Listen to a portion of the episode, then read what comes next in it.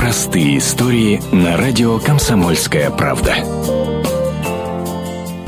1967 год. Американский фотограф Эллиот Эрвит едет в Сибирь. По заданию редакции нужно снять братскую ГЭС. Но, как показало время, особенно Эллиоту удался совсем другой черно-белый снимок. На нем жених и невеста сидят в фойе ЗАГСа и вопросительно смотрят на свидетеля. А тот с ухмылкой на лице о чем-то размышляет. О чем же? Комсомолка опубликовала знаменитый снимок и нашла того самого свидетеля. Им оказался Владимир Завгородний. В 60-х он работал монтажником на братской ГЭС. Владимир Владимир рассказывает, был свидетелем на свадьбе друга детства и уже как два года женат. Знал, что такое семейная жизнь. Вот и решил подшутить над новобрачными комсомольская свадьба была. Ребят там было до сотни, наверное, молодежи. А жених с невестой Юрий и Людмила Мазановы прожили вместе 25 лет, вырастили двоих детей. В 92 году случилось несчастье. Людмила заболела и скончалась от астмы. Сейчас Юрий – летчик-пенсионер, живет в Новосибирске. Женился во второй раз,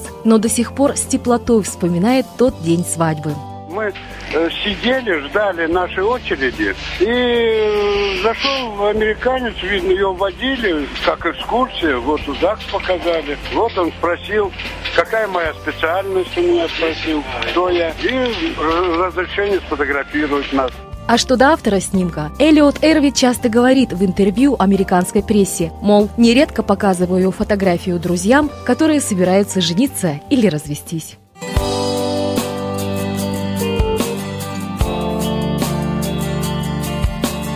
Простые истории на радио «Комсомольская правда».